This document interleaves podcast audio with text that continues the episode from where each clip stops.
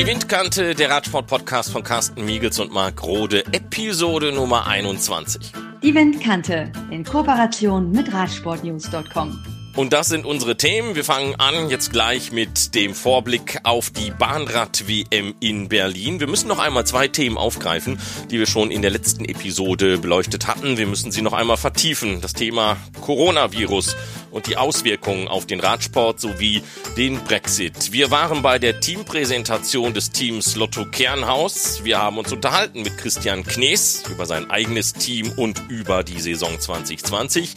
Wir stellen Ihnen mal das Land Griechenland als Radsportland vor und es wird eine deutsche Meisterschaft im E-Bike Mountainbike geben. Dazu weiteres in dieser Episode. Wir fangen aber an mit der Bahnrad-WM in Berlin. In der 19. Episode von Windkante haben wir über die möglichen Weltmeisterschaften auf der Straße im Jahr 2027 in Deutschland, genauer genommen im Sauerland, gesprochen.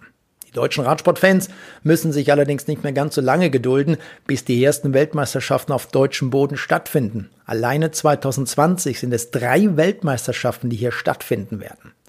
Den Abschluss bilden die Hallenradsport-Weltmeisterschaften im November in Stuttgart, in der baden-württembergischen Landeshauptstadt einige Monate zuvor, zwischen dem 25. und 28. Juni, ebenfalls in Baden-Württemberg auf der Schwäbischen Alb in Albstadt die Mountainbike-Weltmeisterschaften und zwischen dem 26. Februar und dem 1. März die Bahnrad-Weltmeisterschaften im Berliner Velodrom an der Landsberger Allee. Alleine dort im Velodrom wurden 2007, 2011, 14 und 19 die deutschen Bahnradmeisterschaften ausgetragen. 1999 kam es dort zum Aufeinandertreffen der Weltelite bei den ersten Weltmeisterschaften in Berlin auf der Bahn.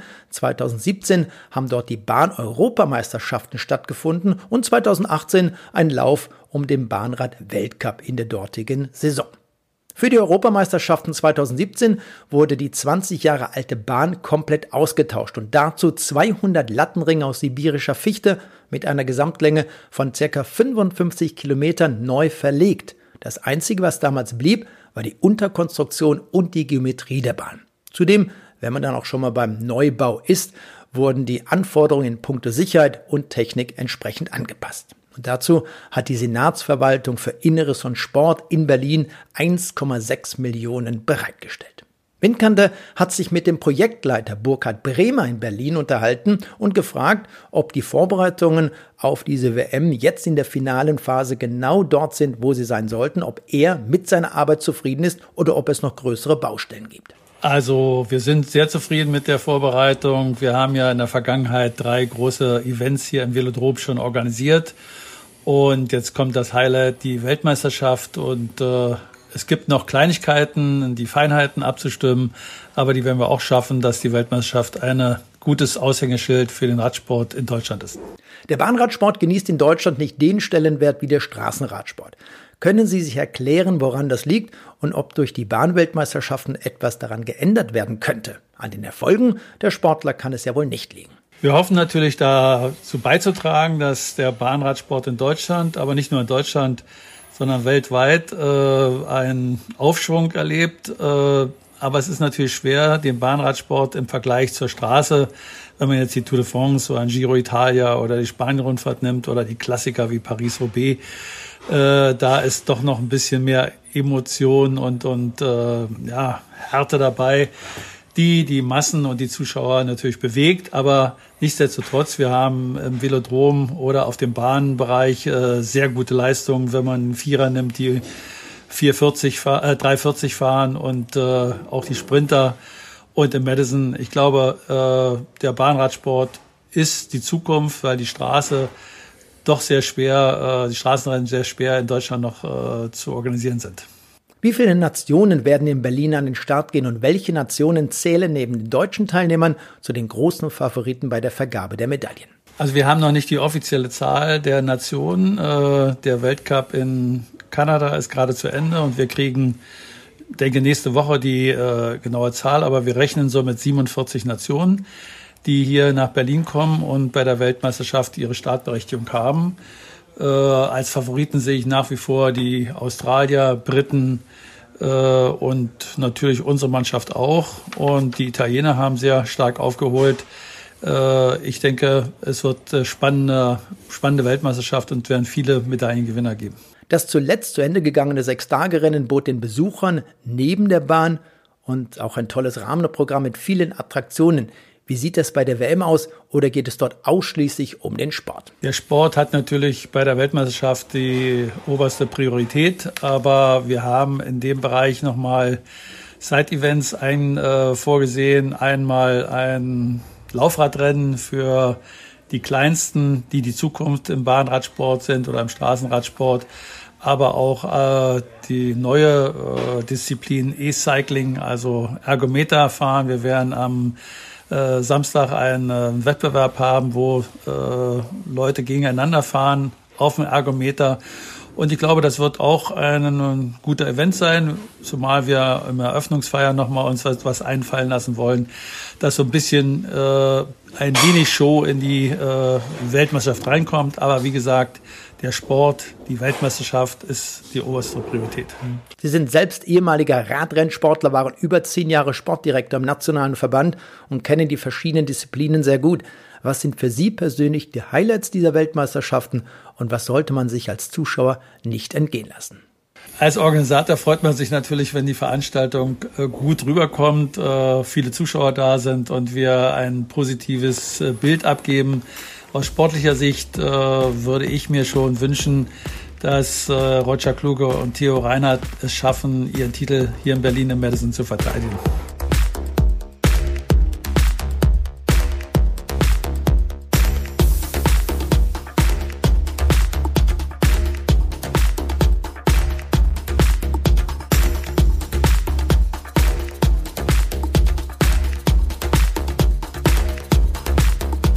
Wir müssen noch einmal das Thema Coronavirus aufgreifen. Wir werden jetzt hier in diesem Podcast nicht über Zahlen reden, denn tragischerweise steigt die Zahl der Erkrankten und Toten stündlich an. Massive Auswirkungen hat der Ausbruch dieser Erkrankung mit Ursprung in der Volksrepublik China auch auf den Sport. Wir haben es in der letzten Episode der Windkante kurz angesprochen. Ausgefallen ist die Tour auf Hainan und zuletzt ist auch die Tour de Langkawi in Malaysia betroffen worden. Mit den Teams Hengqiang und Giant Cycling haben sich zwei chinesische KT-Teams vor dem Start der Rundfahrt zurückgezogen. Einzig das chinesische Team Sios Mioji ist mit dabei, aber unter Einschränkungen, hat uns der spanische Radprofi Edgar Noales Nieto erzählt. Our team uh, decided to keep going with uh, all foreigner riders and get uh, all foreigner staff.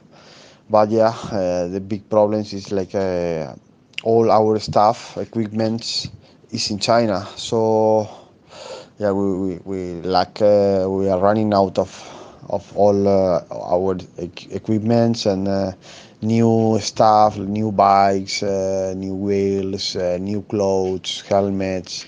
All, all of that uh, he got stock in China. Even they tried to send, but with all the flight cancellations, Ja, dieses Team habe beschlossen, in Malaysia zu starten, aber nur mit Fahrern und Betreuern, die nicht aus China kämen. Aber das Problem sei, dass das ganze Material in China ist und nun seien sie von der Versorgung abgeschnitten. So langsam werde das Material knapp. Die neuen Jerseys, die neuen Fahrräder, Helme, Reifen, das blieb alles in China hängen. Man habe versucht, das Equipment zu schicken, doch mit den ganzen abgesagten Flügen sei das unmöglich. Ja, man versuchte nun, sich mit dem alten Material der letzten Saison durchzuschlagen. Die Fahrer von Sios Miuji, sie kommen aus Spanien, den Niederlanden, Philippinen, Griechenland, hatten ihre Gels und Verpflegung aus ihren Heimatländern mitgebracht. Mechaniker hatte man sich in Indonesien, Thailand, den Philippinen ausgeliehen. Noch einmal Edgar Noales Nieto. Most of the China teams didn't start the season because it's Chinese New Year. So only Hong Kong team is here and then Hengxian and, and everything. But uh, yeah, at, at, that point it's like a little bit uh, complicated to do anything because we don't know because it's something like more than cycling. It's something affect to all the world. So all the cycling teams are like just wait a little bit what is will be going on. Ja, die meisten chinesischen Teams hätten die Saison noch gar nicht begonnen, denn es war das chinesische Neujahrsfest. Es sei nur ein Team aus Hongkong angereist. Absagen hatte es eben von Hengqiang und Giant Cycling gegeben, aber das sei alles sehr kompliziert, denn das sei jetzt alles größer als Radsport. Es betrefe nun die ganze Welt und alle Radsportmannschaften warteten gebannt ab, was weiter passieren werde. Die malaysische Regierung, die hatte angekündigt, man werde alle Beteiligten der Rundfahrt untersuchen, noch bevor sie aus dem Flughafen herausgelassen würden. Die Organisatoren haben den Fahrern geraten, Mundschutzmasken zu tragen und sich regelmäßig die Hände zu waschen. Nieto selbst lebt auf den Philippinen und dort merkte man lediglich am Flughafen, dass die Menschen eine Gesundheitskontrolle über sich ergehen lassen müssen.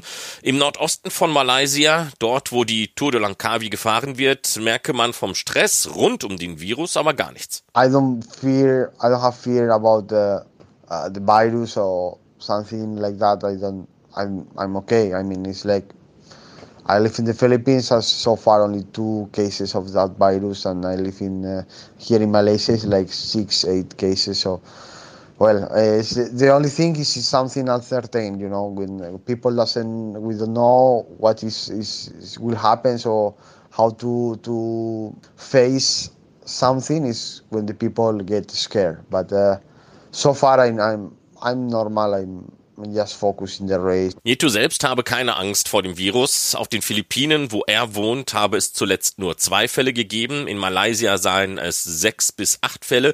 Was das Ganze so schlimm mache, sei, dass die Menschen nicht wüssten, wie sie damit umgehen sollten, denn sie wüssten nicht, was passiert. Ihm persönlich gehe es gut und er versuche sich auf das Rennen zu konzentrieren wenn denn überhaupt auch noch in der Zukunft Rennen gefahren werden können. Wie gesagt, die Tour of Hainan hat nicht stattgefunden. Andere Sportveranstaltungen, darunter auch Olympia-Qualifikationen, sind entweder aus der Region heraus verlegt oder abgesagt worden.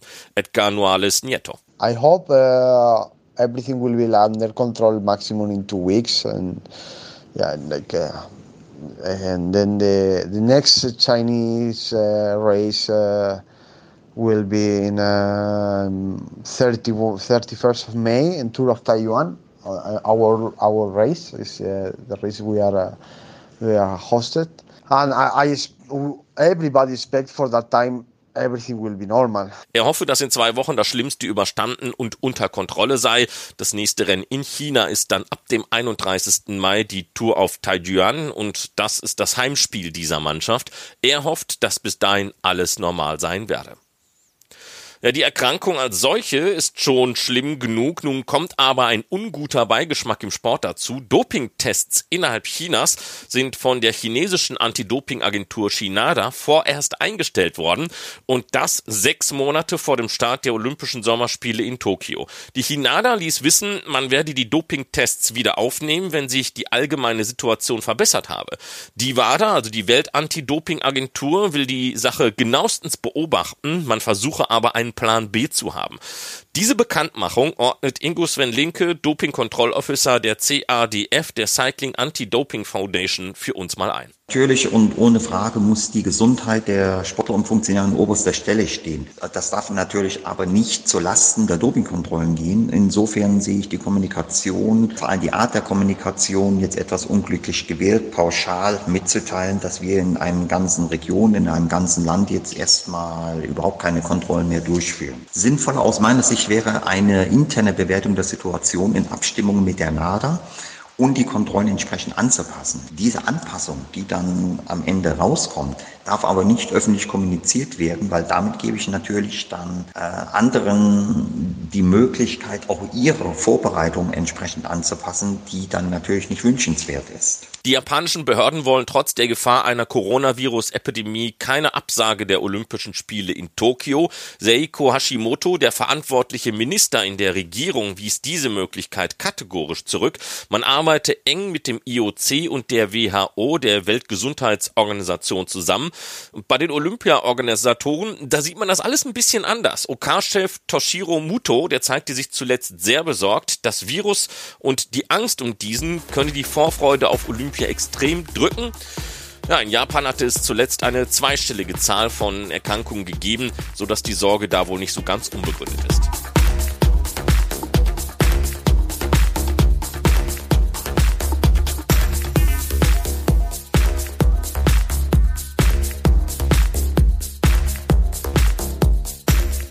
Es ist eigentlich egal, wo man hinschaut, entweder zu den großen World Tour Mannschaften oder zu den etwas kleineren Continental Teams. Die Teamchef, der Staff drumherum kommt in der Regel aus dem Radsport.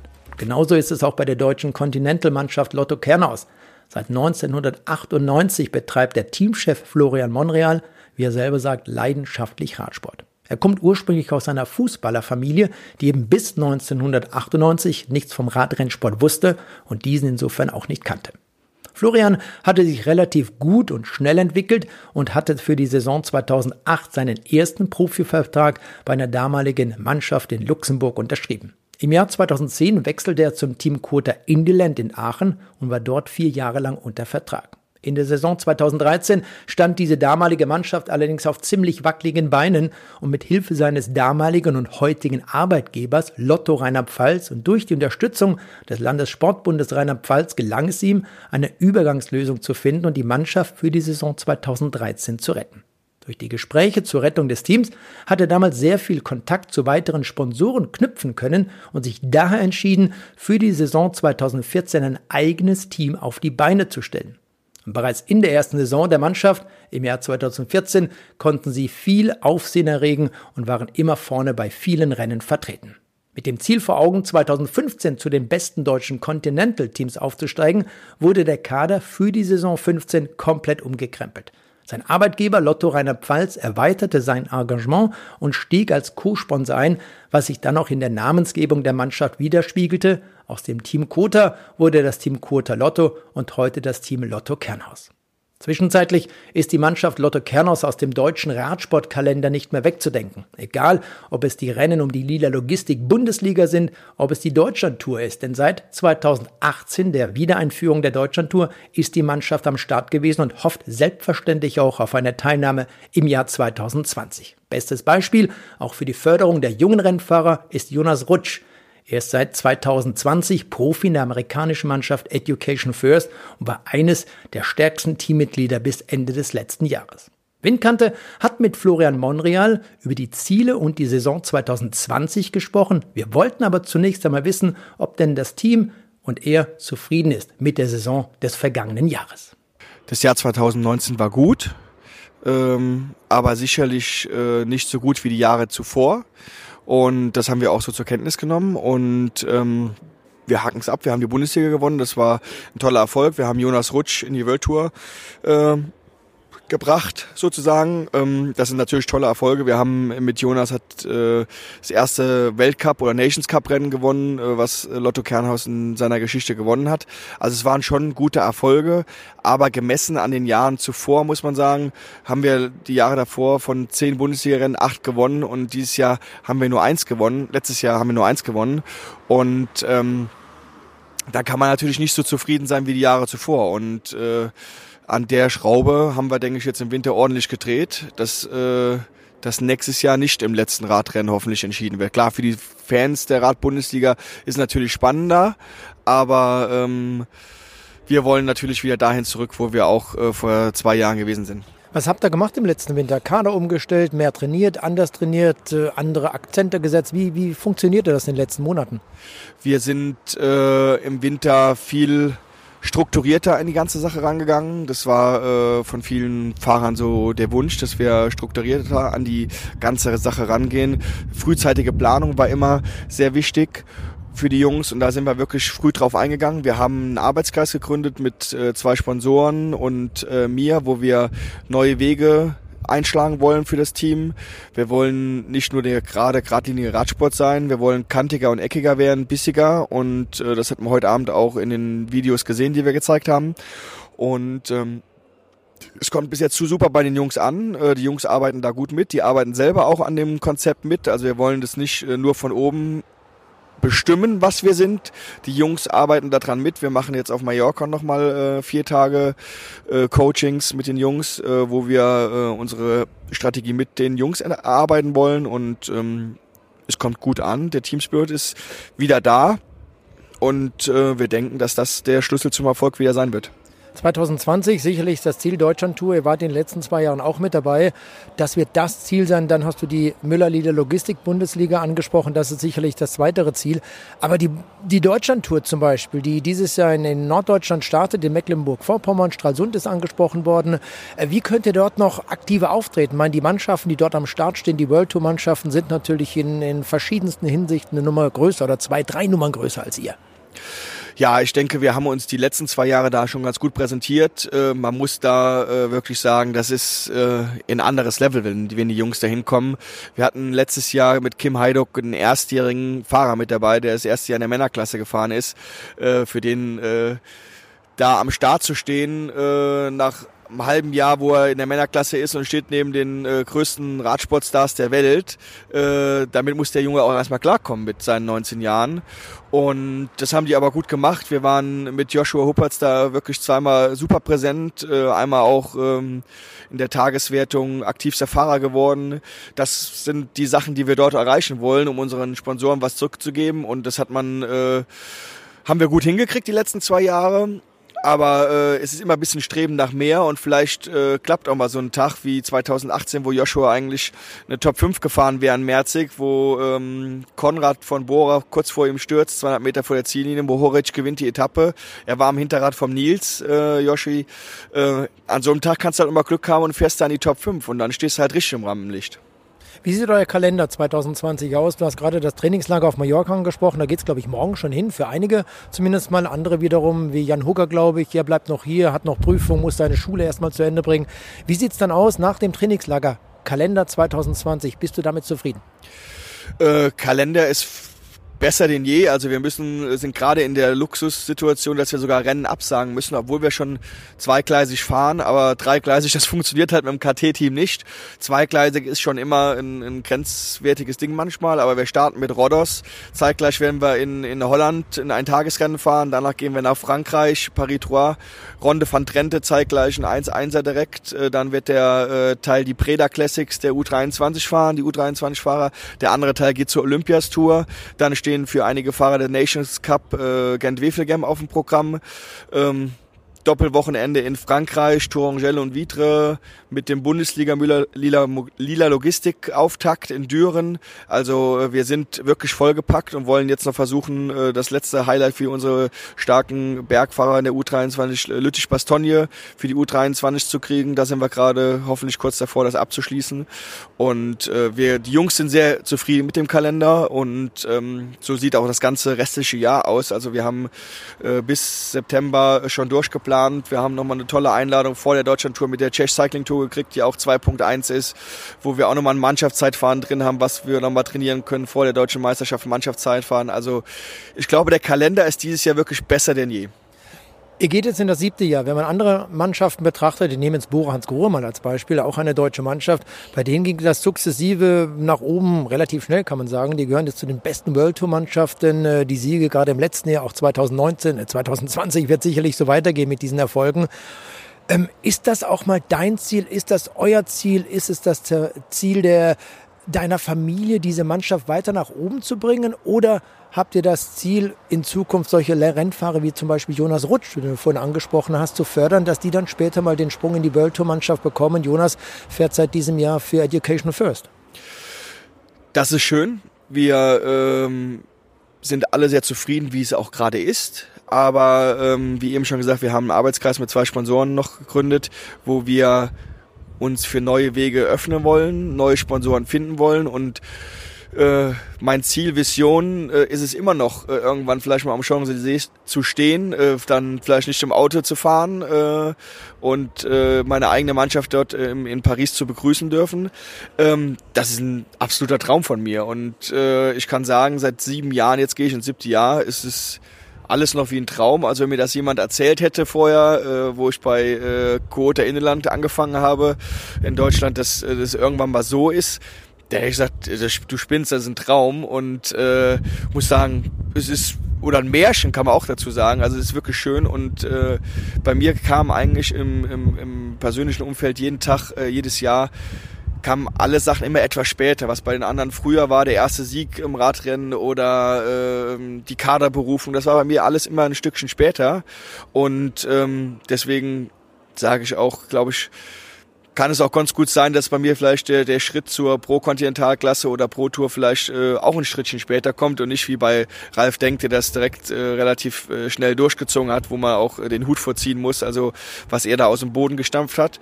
Ähm, aber ich gebe da nicht auf, ich äh, verfolge mein Ziel weiter und irgendwann wird sich das richtige Türchen öffnen, hoffentlich, und dann äh, ähm, sind wir vielleicht mit da oben mit dabei. Jetzt haben ein bisschen was von deinen Träumen in der nahen Zukunft gehört. Äh, die Träume ins Jahr 2020, wovon träumst du sportlicherseits? Sportlicherseits, äh, ja, wir wollen äh, wieder den Bundesligasieg einfahren äh, in der Einzelwertung. Äh, und oder in der Mannschaftswertung. Äh, das ist für uns immer ein, ein, ein wichtiges Ziel. Aber äh, für unsere Sponsoren, wir haben mit Lotto wirklich ein, ein Unternehmen, was deutschlandweit agiert, auch wenn hier nur Lotto Rheinland-Pfalz äh, unser Partner ist, aber auch die Firma Kernhaus deutschlandweit agiert, wollen wir bei der Deutschlandtour wieder mit dabei sein. Das ist äh, für alle der Ansporn. Und äh, wie es für jeden Jungen, der hier äh, im Team ist und das Trikot sich anzieht und den Helm am, an der Startlinie aufschnallt, wir wollen Radrennen gewinnen und davon möglichst viele nächstes Jahr.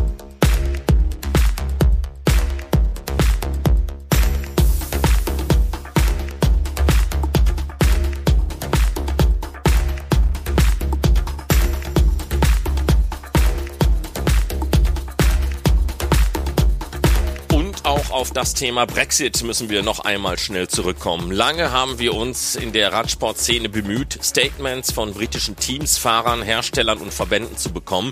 Spät, wenn auch nicht zu spät, hat Tom Timothy uns seine Sicht der Dinge erklärt. Tom ist der Chef des Teams Ribble Worldtide Pro Cycling, einem britischen KT-Team aus den Midlands. Das Team war zuletzt bei der ersten Ausgabe der Saudi-Tour in Saudi-Arabien unterwegs. As a team, we haven't seen any sort of noticeable uh, impact on our race calendar or uh, the forthcoming future. We are, however, obviously disappointed by what occurred. I think as a team, you know, we have a very international outlook. We have riders that have grown up abroad, that have enjoyed riding abroad. And I think that's one of the strengths of cycling in that it allows you to experience new cultures and see new places and really benefit from this. You know, especially our young riders. I think that one of the great benefits that they have of being part of a team is the fact that they can travel and they can experience new cultures. Ja, als Team habe man keine Veränderungen im Rennkalender bemerkt und Tom denke auch nicht, dass sich künftig was daran ändern werde. Natürlich sei man enttäuscht, denn man sei eine internationale Mannschaft mit Fahrern, die im Ausland groß geworden seien. Das Team fahre international und darum ginge es doch auch im Radsport um den Austausch auch der Kulturen. Vor allem die jungen Fahrer profitierten davon davon, sie könnten reisen und andere Kulturen erleben. Denn man weiß ja nicht, äh, wie sich das mit den Visabestimmungen alles so ergeben wird und es ist auch eine ganze Menge Frust bei der Geschichte mit dabei. Personally, we, it saddened me to see UK-based riders abroad supporting Brexit because it effectively demonstrated a lack of knowledge about you know all the all of the benefits of international travel and the cycling as a sport is a global market and we'd hate to see that restricted in future. Tom habe es persönlich sehr enttäuscht, dass britische Fahrer, die im Ausland lebten, den Brexit unterstützt hätten. Das zeige das geringe Wissen über die Vorteile, die internationale Reisen und das Zusammenleben mit sich brächten. Der Radsport sei eine globale Angelegenheit und jetzt könne es in der Zukunft zu Restriktionen kommen.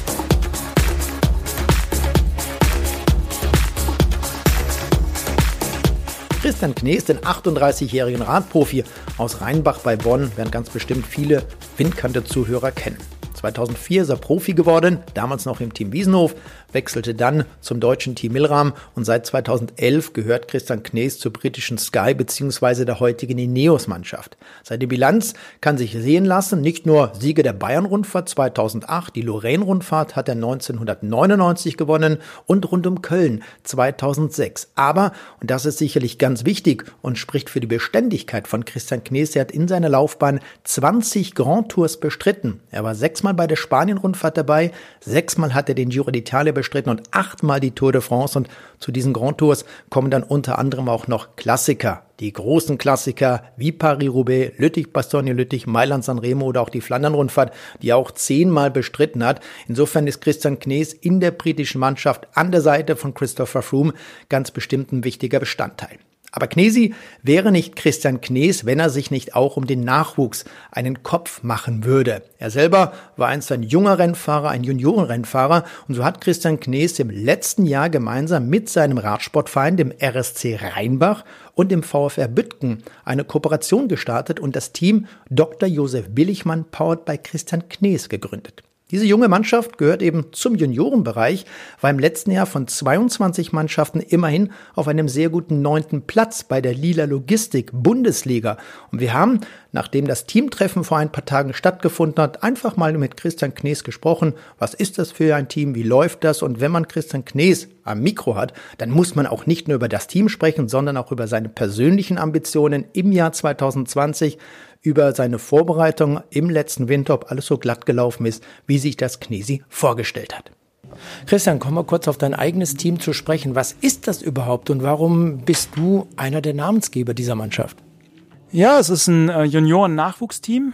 Ähm, Namensgeber bin ich, dieser, bin ich bei dieser Mannschaft, weil es eine Renngemeinschaft zwischen dem RSC Rheinbach, meinem Heimatverein, und dem VfR Büttgen ist ähm, Renngemeinschaft. Wir haben eigentlich ähm, sogar noch ein paar andere Vereine, ähm, beziehungsweise die Fahrer starten bei normalen Rennen unter ihrer ähm, Vereinsflagge, nur bei den Bundesliga-Rennen oder bei ausgesuchten Rundfahrten dann in dem Vereinstrikot, äh, in, dem, in dem Mannschaftstrikot. Und ähm, ja, es ist, ähm, wir hatten gerade unser Teamtreffen. Es war wirklich ein ähm, sehr, sehr schönes Wochenende mit den Jungs. Sie sind hoch motiviert und wir haben wirklich gute Talente am Start für diese Saison und ähm, ja, freuen uns auf die ersten Rennen.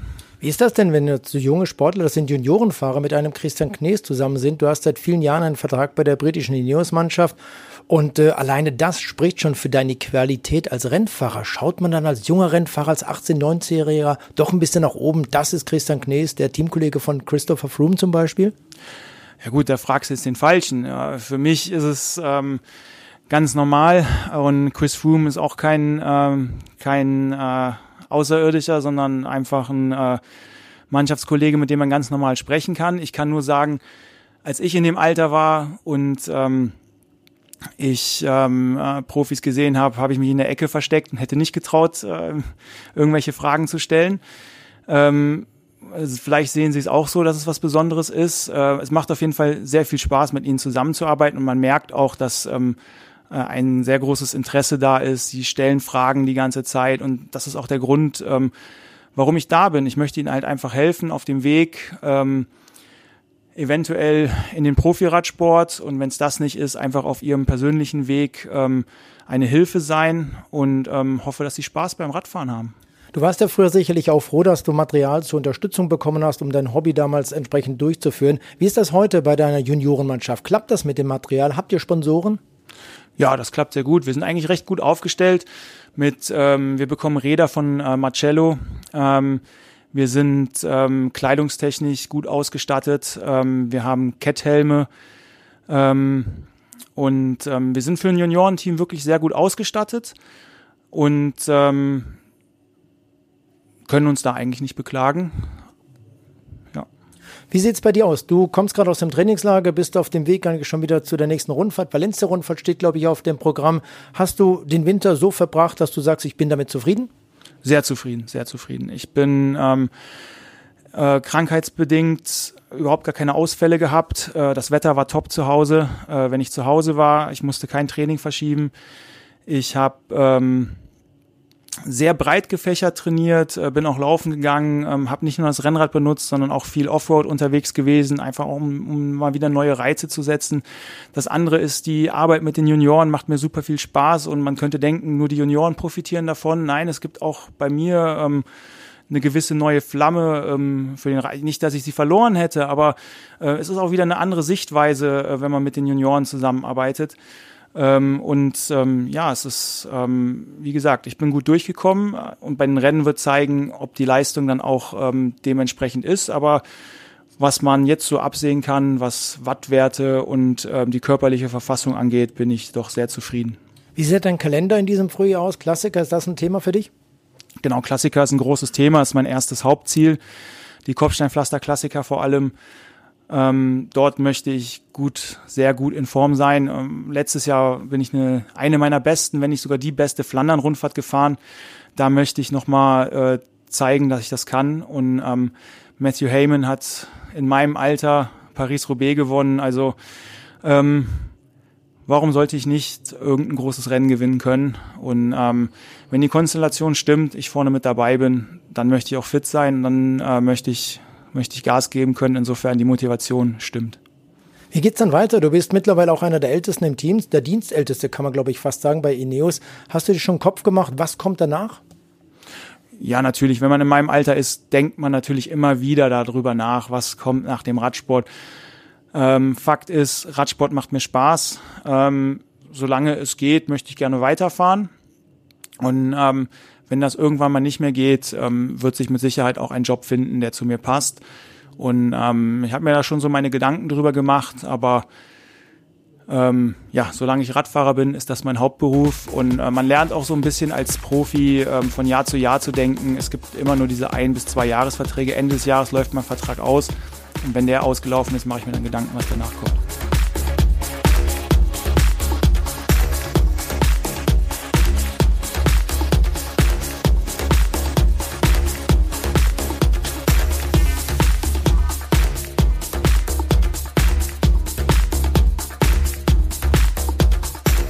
Griechenland. Geburtsstätte der Olympischen Spiele der Antike und Wiedergeburtsstätte der Olympischen Spiele der Moderne.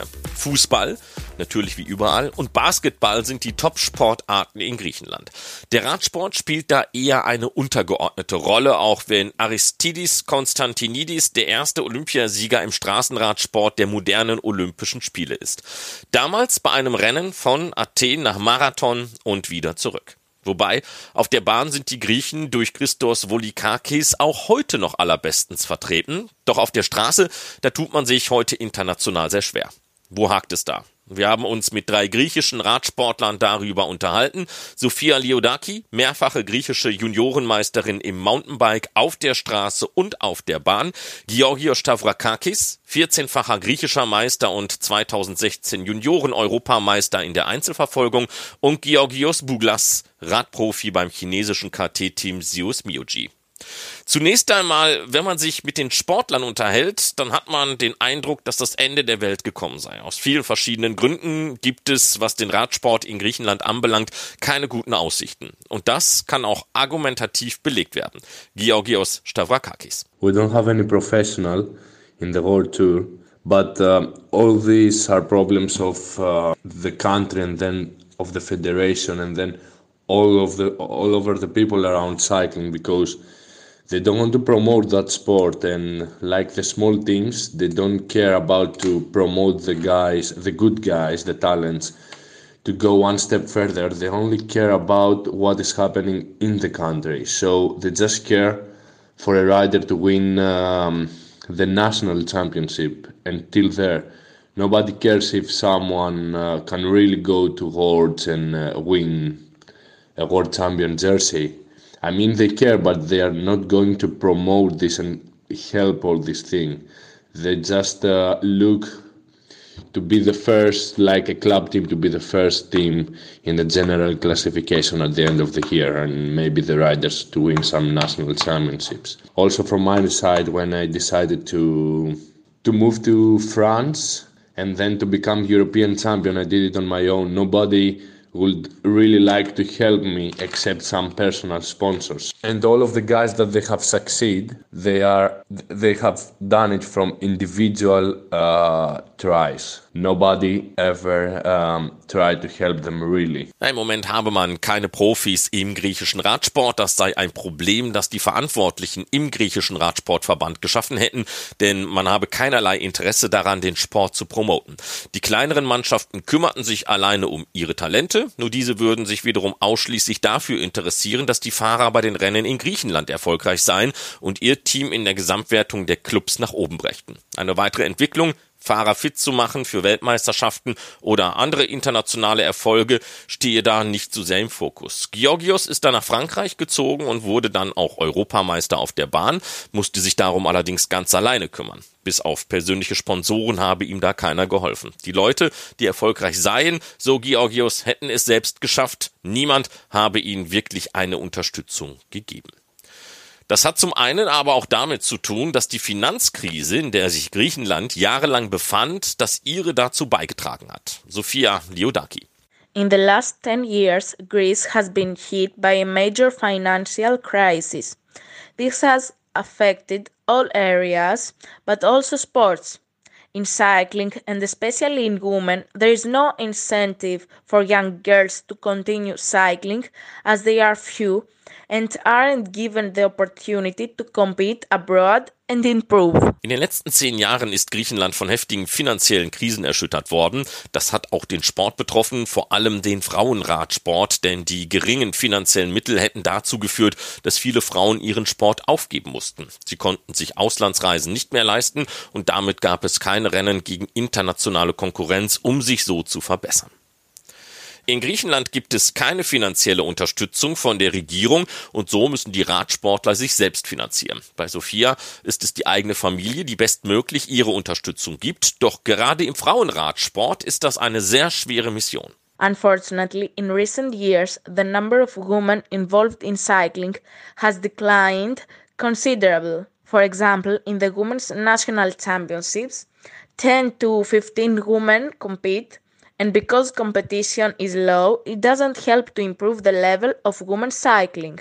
In den letzten Jahren sei die Zahl der Frauen im Radsport zurückgegangen. Bei den griechischen Meisterschaften waren es zuletzt nur noch 10 bis 15 Fahrerinnen und die geringe Zahl sorge dafür, dass das Level im Frauenradsport sich dort nicht verbessern würde. Neben der Finanzkrise und den begrenzten langfristigen Planungen bei vielen Verantwortlichen hängen auch die Olympischen Spiele von Athen 2004 noch als eine Art Mühlstein um den Hals des griechischen Radsports. Georgios Stavrakakis. In the Olympic Games, actually, they spend a lot of money for the buildings and the facilities.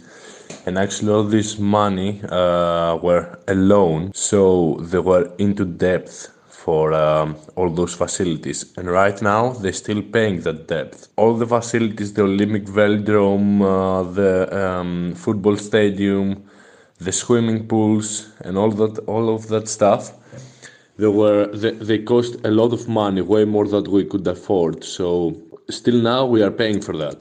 Right now, they have so many buildings without um, that they cannot use them. So we as athletes we cannot use them. We don't have actually a place to train. And uh, they never took advantage of it Man habe für die Olympischen Spiele sehr viel Geld ausgegeben, um die ganzen Wettkampfstätten zu errichten und habe sich dabei überschuldet. Und noch immer leide man unter diesen Schulden. Die Sportstätten wie das Velodrom, das Fußballstadion und die Schwimmarena kosteten mehr Geld, als man hatte, und noch immer zahle man dafür. Die Stadien würden nicht mehr genutzt und stünden jetzt einfach nur noch in der Gegend herum. Als Sportler hätte man nichts davon nutzen können und habe nun keinen Ort, wo man trainieren kann. Man habe keinen Vorteil aus den Spielen gehabt, so Georgios. Ja, vieles an Wettkampfstädten ist jetzt auch kaputt und eigentlich muss man jetzt auch noch mehr Geld in die Hand nehmen, um alles zu renovieren und so zahlt man dann letztlich in Griechenland auch doppelt. Ein weiterer Nachteil ist, dass es in Griechenland derzeit kein Continental Team gibt. Das sah vor einigen Jahren noch ein wenig anders aus. Georgios Bouglas. I feel uh, lucky about that because uh, some years ago I ride with uh, Greek continental team SPTWR and give me opportunities uh, uh, with many races uh, to make my CV about my future. Without that, sure it's not possible to join Asia teams now. Georgios sagt, dass er Glück gehabt habe, denn vor einigen Jahren konnte er noch bei einem griechischen Continental Team fahren. Und diese Mannschaft gab ihm die Chance, an vielen Rennen teilzunehmen, um dann eine Vita aufzubauen, die es ihm erlaubte, für asiatische Teams heute zu fahren. Ohne eine griechische Kontinentalmannschaft ist es dann eben schwer, über einen anderen Weg in die World Tour zu gelangen. Das hat aber auch einen ganz anderen Hintergrund und da sind wir wieder beim Thema Geld. Beim Sponsoring zum Beispiel. Georgios Stavrakakis. For example, CSSA, the professional team, we don't have CSSA in Greece, so why would the CSSA team take a Greek rider? Or Team Ineos, why should the Team Ineos take a Greek rider while in Neos, you cannot find it in Greece, or Decanic Quickstep, while we don't have Decanic uh, windows and all the sponsors of uh, that team. Why should uh, Decanic take a Greek rider? So that's the problem. And all of this together and some other small details conclude that uh, cycling in Greece, it's uh, maybe not even one step back, maybe two or three step backs uh, from the traditional European countries of cycling. Es sei schwer, Profi zu werden, denn auch die Sponsoren, die sich im Radsport aufhielten, die gäbe es nicht in Griechenland. Georgios nannte das Beispiel CCC. Denn warum sollte CCC einen griechischen Fahrer wählen, wenn es das Unternehmen nicht in Griechenland gäbe? Oder Ineos. Auch dieses Unternehmen sei nicht in Griechenland tätig. Das alles zusammen, aber auch andere kleinere Details würden dazu führen, dass Griechenland nicht nur einen Schritt, sondern zwei, drei Schritte hinter den klassischen Radsportländern in Europa sei. Und bevor wir dann zu den Lichtblicken kommen, noch ein Punkt, der es dem griechischen Radsport sehr schwer macht. Das Fahrrad im täglichen Leben ist nicht so sehr verankert wie in anderen Ländern. Da muss man nicht erst die Niederlande oder Dänemark bemühen. Stylianos Farankidis, das ist der aktuelle griechische Straßenradmeister, erzählte uns, dass die kleine Stadt Trikala, unweit der weltweit bekannten Meteora-Klöster, eine wohltuende Ausnahme sei. Eine kleine Fahrradenklave in einem nicht so begeisterten Fahrradumfeld. Georgios Stavrakakis kritisiert da vor allem generell die Einstellung seiner Landsleute, die mit dem dem Fahrrad im Alltag nicht so viel anfangen können. As a country, we don't have the facility so somebody can use his bike um, with completely uh, in a completely safe environment. So we start from that, and then the Greeks. Uh, I think they are a bit lazy. They want uh, their own car or their own bike to do some transfers, even if the transfers are one kilometer. They're just going to take their cars or uh, their their motorcycles. It's a combination between very bad facilities for cyclists and uh, the laziness and the mentality we have around uh, cycling and bike transport. So these two concludes that uh, actually the Greeks they don't use their bikes a lot, and we have so so good weather. Always it's hot, and it will be Man habe nicht die Infrastruktur, um wirklich sicher auf den Straßen unterwegs zu sein. Die Griechen seien auch ein bisschen faul. Sie würden lieber ihr Auto nehmen, auch wenn es nur eine Distanz von einem Kilometer sei. Die mangelnde Infrastruktur und die Bequemlichkeit der Menschen, das Fahrrad täglich in ihrem Leben zu nutzen, führten eben zu dieser Mentalität. Die Griechen nutzten das Fahrrad so gut wie gar nicht. Dabei habe man so ein gutes Wetter und das Fahrrad sei unter diesen Umständen ein perfekt perfektes Transportmittel, aber man nutze es nicht. So Georgios. Nun aber zu den Mutmachern, den gelungenen Projekten im griechischen Radsport. Dazu gehört in erster Linie ein privat finanziertes Ausbildungssystem in Loutraki, unweit von Korinth. Sophia Liodaki. Ever since I started cycling, I have been a member of Talos Anek Lines team, a local team based in Hania of Crete, the largest island in Greece. For the last eight years, the team has been the first in their overall ranking of teams all over Greece. I'm a member of the national track, road, and mountain cycling team. Last year, I was selected by the Fleet Complete Cycling Academy to participate in a project that helps young talents from Greece gain experience by competing in Europe. Seit sie mit dem Fahrradfahren begonnen habe, ist sie Mitglied in verschiedenen Auswahlmannschaften, ist zunächst für eine lokale Mannschaft auf Kreta gefahren, ein Team, das die Mannschaftswertungen in Griechenland in den letzten Jahren dominiert hat. Sophia ist Mitglied der griechischen Nationalmannschaft im Mountainbike, auf der Bahn und auf der Straße und seit dem vergangenen Jahr auch Teil der Fleet Complete Cycling Academy und diese bildet junge griechische Talente aus und bringt sie zu Rennen in Europa. Toni Louraikis, das ist ein Geschäftsmann von der Insel Kreta. Er ist in Kanada geboren, hat dort auch das Unternehmen unter dem Namen Fleet Complete aufgebaut, investiert jetzt in den griechischen Radsport. Auch Georgios Stavrakakis profitiert von diesem Projekt. This guide is created together with Seg Academy, a cycling academy based in Greece that calls Fleet Complete Cycling Academy. So he take the Greek uh, young talents just to mention only Greek talents, but it's in association with Segregation Academy. And so he's taking the talents that they are selected for from uh, the coach of seg racing that he's also a Greek guy, and uh, these talents are receiving some equipment and they are moving to Netherlands for a short period of time than just racing uh, their bikes in some of the uh, best races around there. With the goal for the men's category to move to seg racing and after that move to World Tour. So they are taking the chance to move from the gap of uh, the low level races in Greece and moved to Central Europe. Lou Raikis hatte zusammen mit der SEC Racing Academy eine Radsportakademie in Griechenland aus der Taufe gehoben, die Fleet Complete Cycling Academy. Hier werden die griechischen Talente zusammengebracht. Die Trainer bei SEC Racing, die auch aus Griechenland kommen, suchten dann die Talente aus. Die jungen Fahrerinnen und Fahrer werden dann mit Material ausgestattet und bei Rennen in den Niederlanden ausgebildet. Das Ziel sei es, sie in die SEC Racing Academy Academy zu bringen und von dort aus in die World Tour. Soll der Sprung von den unterkategorisierten Rennen in Griechenland nach Mitteleuropa geschafft werden. Ja, und gar nicht so schlecht sieht es in Griechenland auf der Bahn aus, zumindest im Vergleich zum Straßenradsport. Georgios Bouglas. Uh, so many young riders uh, want to to focus about this because it's more easy to join uh, like uh, European Games, uh, World Championship without uh, some pro Cody or continental teams. Uh, I think uh, track cycling and road race have both of them good results, but in road races it's more hard or more difficult to promotion or take a good place Viele junge Fahrer konzentrierten sich auf die Bahn, denn dort sei es einfacher, auch ohne Mitglied einer Continental-Mannschaft zu sein, sich für Europaspiele oder Weltmeisterschaften zu qualifizieren. Auf der Straße und auf der Bahn gebe es Ergebnisse, aber auf der Straße sei es eben schwerer, aufzusteigen und gute Plätze zu erlangen. Eine angesehene Rundfahrt hat man in Griechenland, das ist aktuell die internationale Rhodos-Rundfahrt. An der hat im vergangenen Jahr auch noch Jonas Rutsch teilgenommen, heute Radprofi beim Team Education First. Zweimal fuhr er in Rhodos im Trikot von Lotto Kernhaus, hatte im vergangenen Jahr dort auch die Nachwuchsfahrerwertung gewonnen.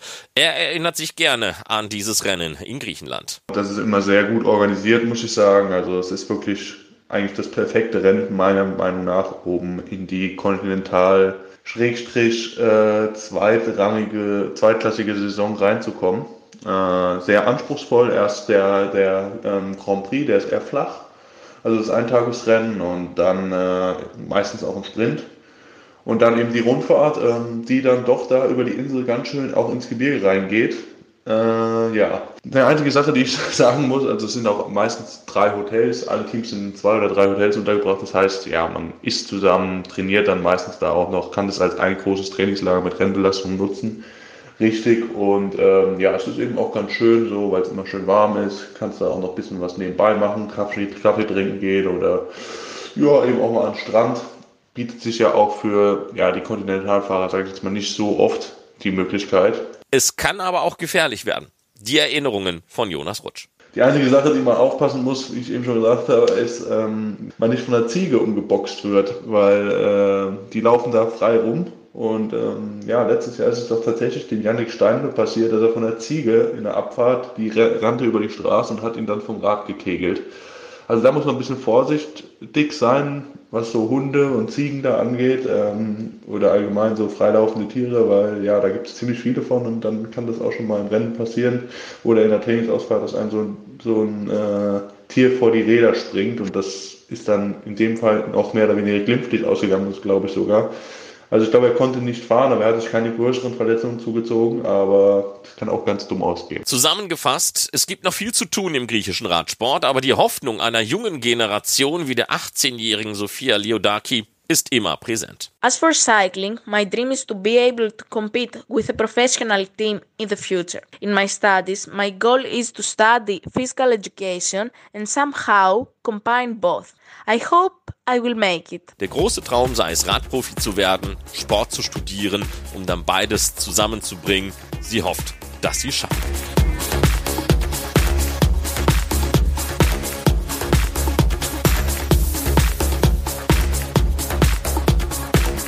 Windkanter hat ja schon vor einigen Monaten gesagt, dass wir ab und zu mal über den Tellerrand hinausblicken werden. Wir wollen uns nicht nur mit dem Straßenradsport, mit dem Bahnradsport beschäftigen, sondern auch aktuelle Themen mit hineinnehmen.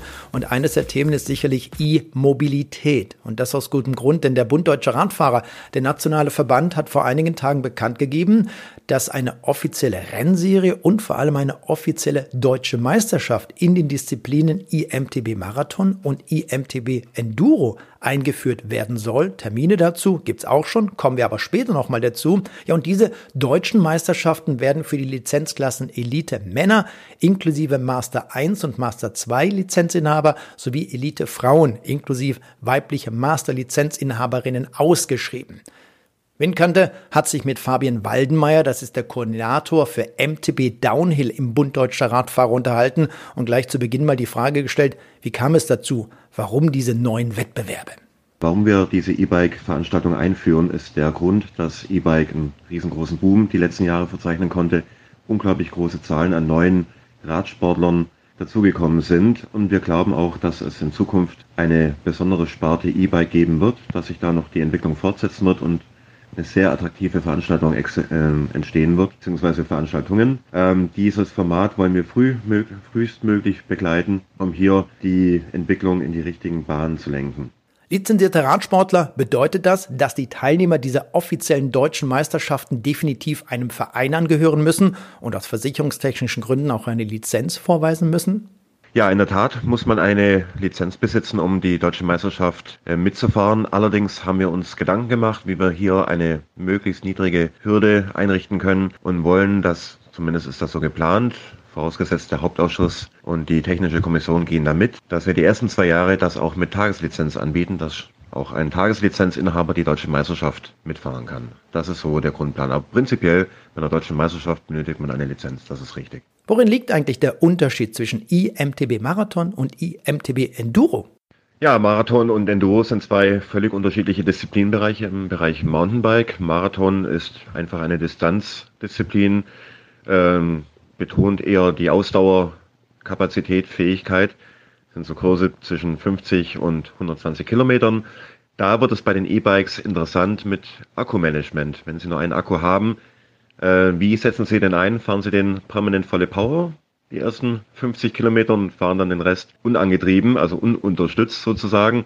Oder wie wird das gehandhabt? Ich denke, das ist strategisch eine ganz interessante Geschichte äh, bietet auf jeden Fall eine Menge Potenzial. Allerdings natürlich auch die Gefahr, gerade insbesondere bei Disziplinbereichen, wo die Strecke nicht allzu technisch ist, dass da auch am Motor etwas vielleicht verändert wird, um sich Vorteile zu verschaffen. Enduro-Rennen sind hier völlig anders. Das sind so, sozusagen äh, Etappenrennen, Wertungsprüfungen. Also im Grunde haben sie da einen Rundkurs mit einem Zeitfenster, in dem sie diesen Rundkurs äh, fahren müssen.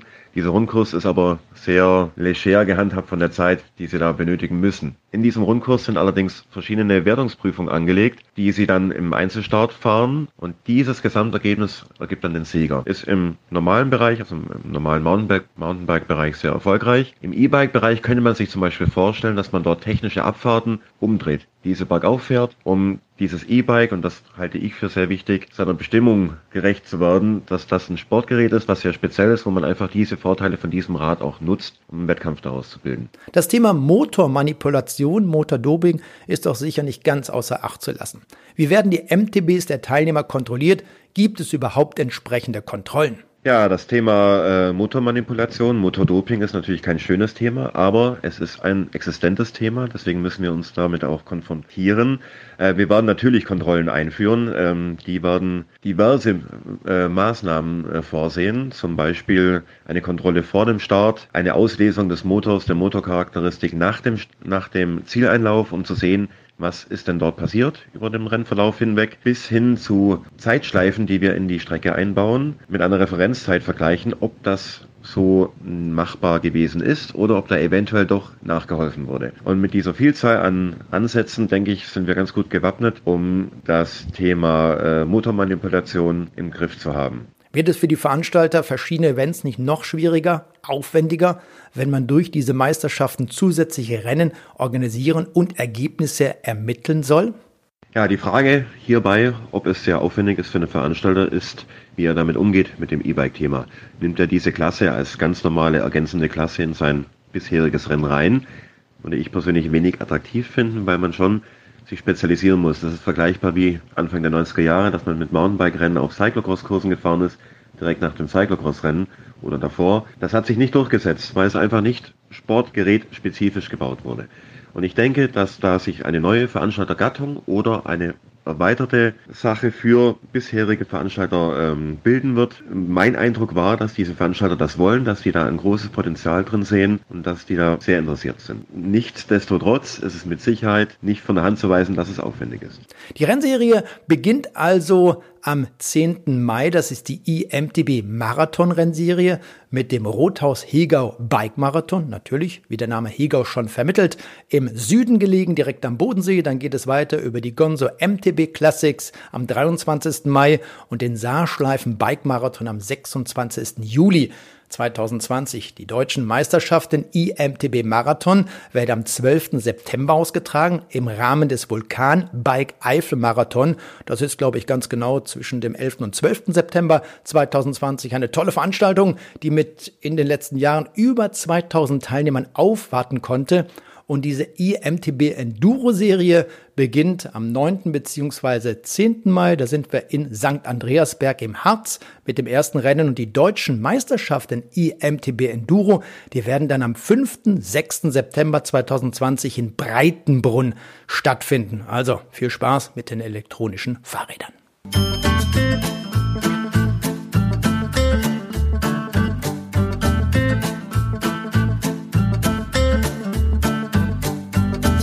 Und das war sie, die 21. Ausgabe der Windkante mit vielen bunten Themen. Wir hoffen, es hat euch gefallen. Episode Nummer 22 lässt dann nicht lange auf sich warten. Und dann werden wir auch mal schauen, was denn mit dem Radsport innerhalb des Wintersports so los ist. Da gibt schon gewisse Pläne. Mehr dazu in der nächsten Episode der Windkante. Die Windkante in Kooperation mit Radsportnews.com.